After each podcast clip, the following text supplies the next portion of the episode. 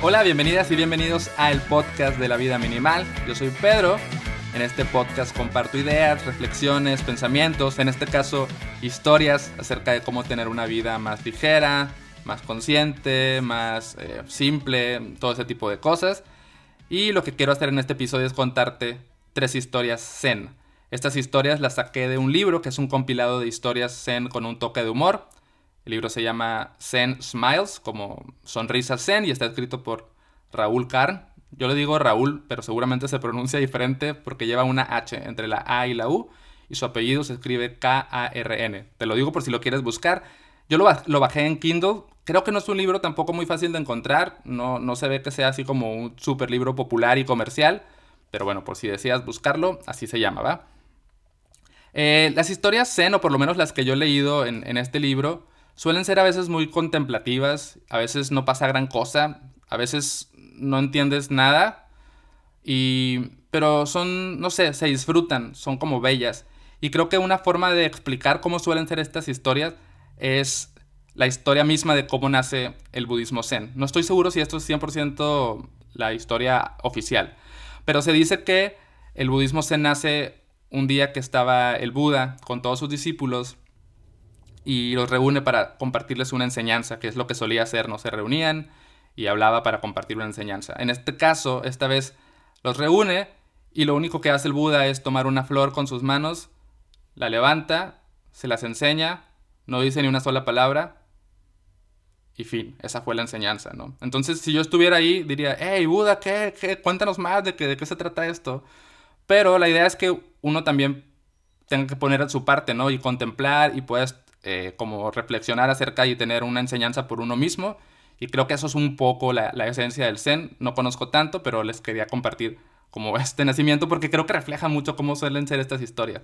Sin embargo, las tres que yo les voy a contar en este episodio no son tan, como no sé cómo decirlo, como tan simples, tan contemplativas. Sí tienen un poco más de narrativa, por eso elegí estas tres historias. Entonces ya, sin más introducción, aquí van.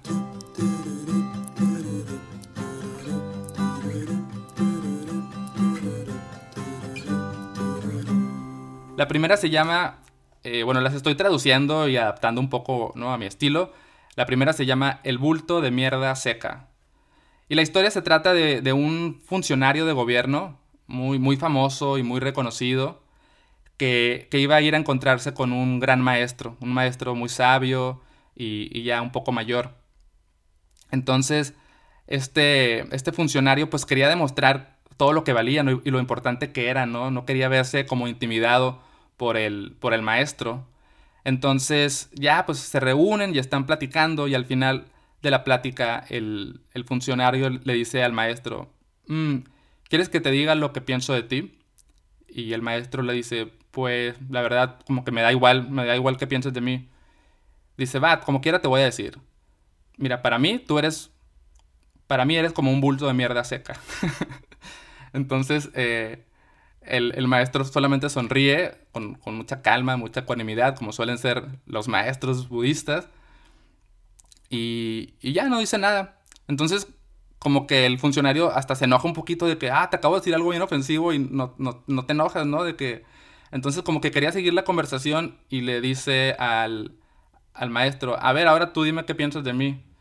Y el maestro le dice, para mí, tú eres como el Buda. Entonces el hecho de que te digan que tú eres como el Buda en este contexto es que te están diciendo que eres una persona, no sé, especial, sabia, iluminada, ¿no? Una persona que vale mucho. Entonces el funcionario acá se, que, se cree mucho, ¿no? Se, se, pone muy contento porque el gran maestro le dijo que era como el Buda. Entonces se va muy feliz y incluso se va como victorioso, ¿no? Entonces llega con su esposa, el funcionario, y, y le dice, ah, ¿qué crees? Mira, me encontré con este maestro y, y, me dijo que yo era como el Buda, ¿no? Y yo le dije que él era como un bulto de mierda seca.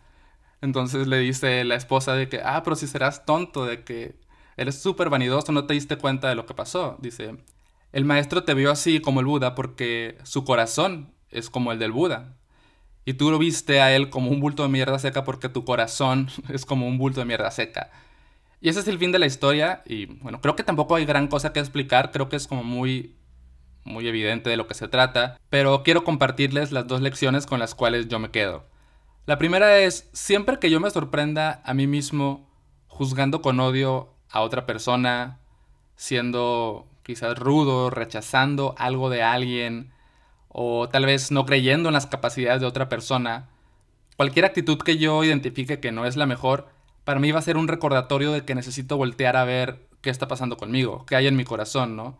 Porque al final es un reflejo de lo que yo estoy sintiendo. Entonces, pensar, a ver, ¿qué necesito hacer? Necesito calmarme, necesito darme amor, necesito revisar qué está pasando conmigo. Y la segunda lección es un poco al revés. Es decir, cuando yo reciba quizás un rechazo o, un trato violento, un trato desagradable, una crítica mm, dañina, por decirlo así, quizás yo puedo decir es que esto no se trata de mí, esto es el corazón de esa persona que está en su proceso y que necesita trabajar lo que tenga que trabajar, pero no me lo tomo personal y, y puedo liberarme de eso. Eso no significa que deba tolerar y resignarme a los malos tratos, ya decidiré yo si me voy de esa relación o de esa habitación o si me defiendo, lo que tenga que hacer, pero tengo la conciencia de que no se trata de mí, que es el corazón de esa persona hablando. Pero bueno, esa es mi interpretación, ya tendrás tú tus propias conclusiones. Ahora vamos a ver la segunda historia, a ver qué les parece. Se llama El monje y el color verde. Es la historia de un hombre que era muy muy rico y que tenía terribles dolores de cabeza todo el tiempo. Se le pasaba muy mal, nunca podía estar bien porque sus dolores eran constantes y muy muy grandes.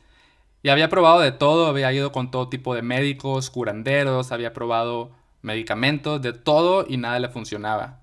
Y su última opción era ir con, con este monje que esperando que le diera como una, un remedio para su malestar.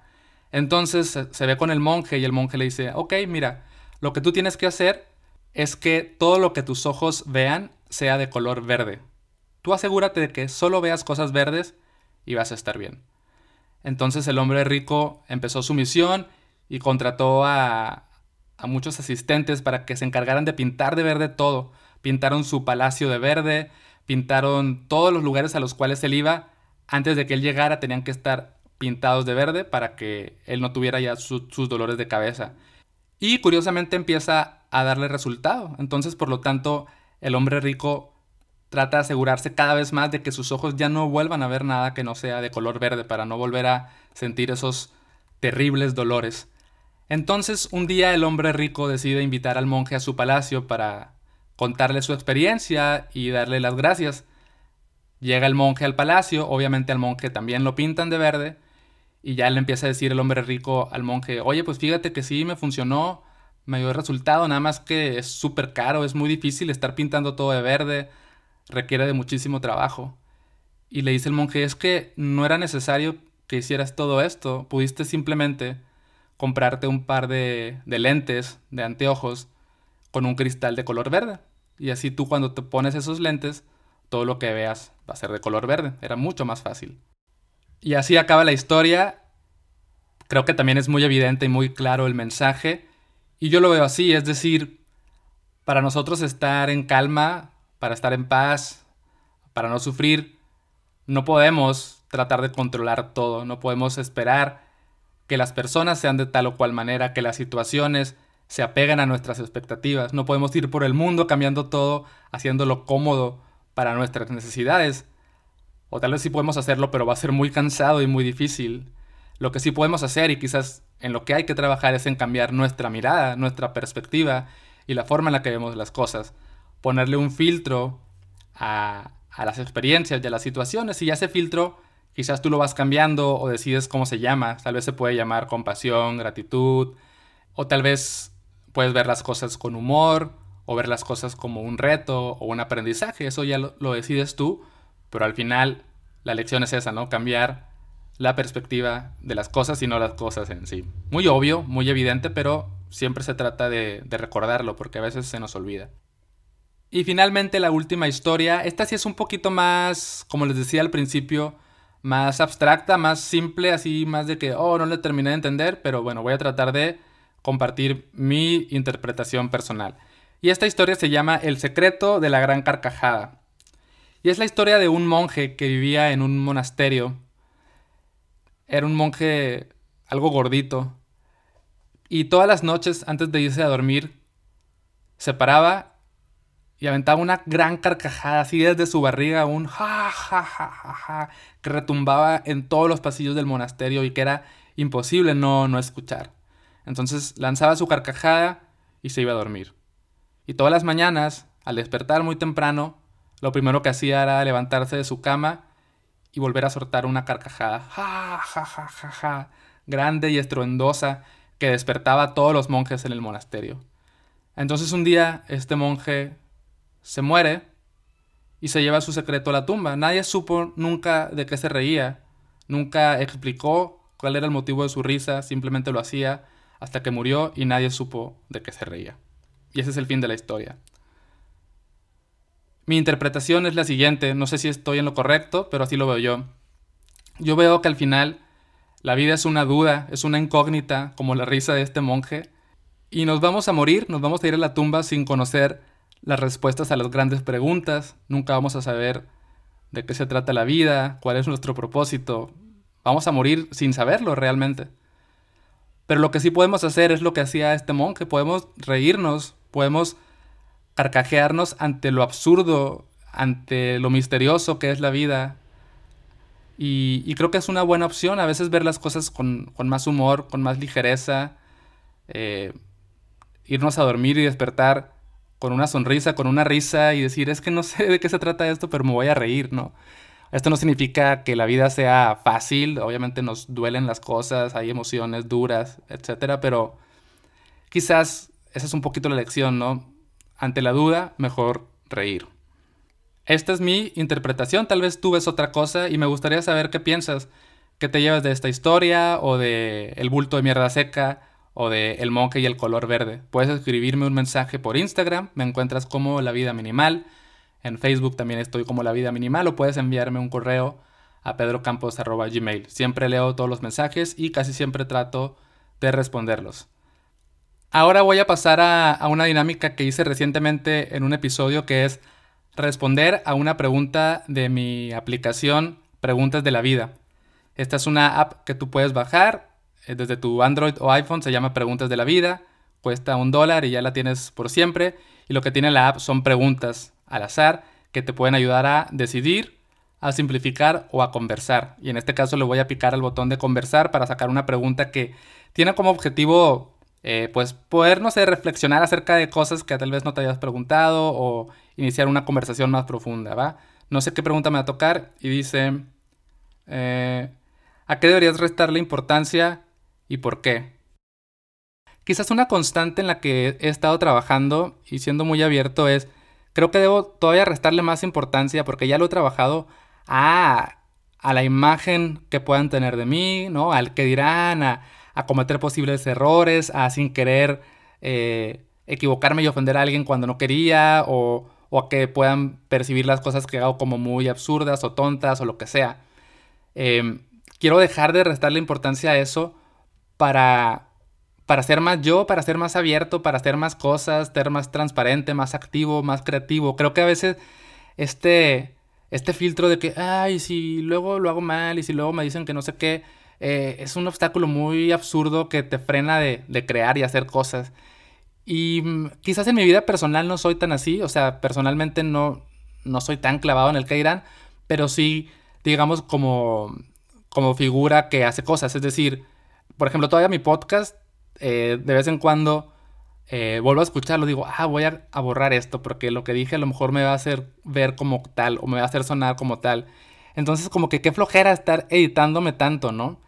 quiero ser un poquito más, más directo, sin, sin dejar de ser responsable y cuidadoso y, todo lo que tenga que hacer, ¿no? Es decir, cuidar menos mi reputación y, crear más, porque al final, pues, como el monje de la risa, ¿no? Quizás nada más debo reírme, no sé de qué va esto y pasármela bien y hacer lo que tenga que hacer.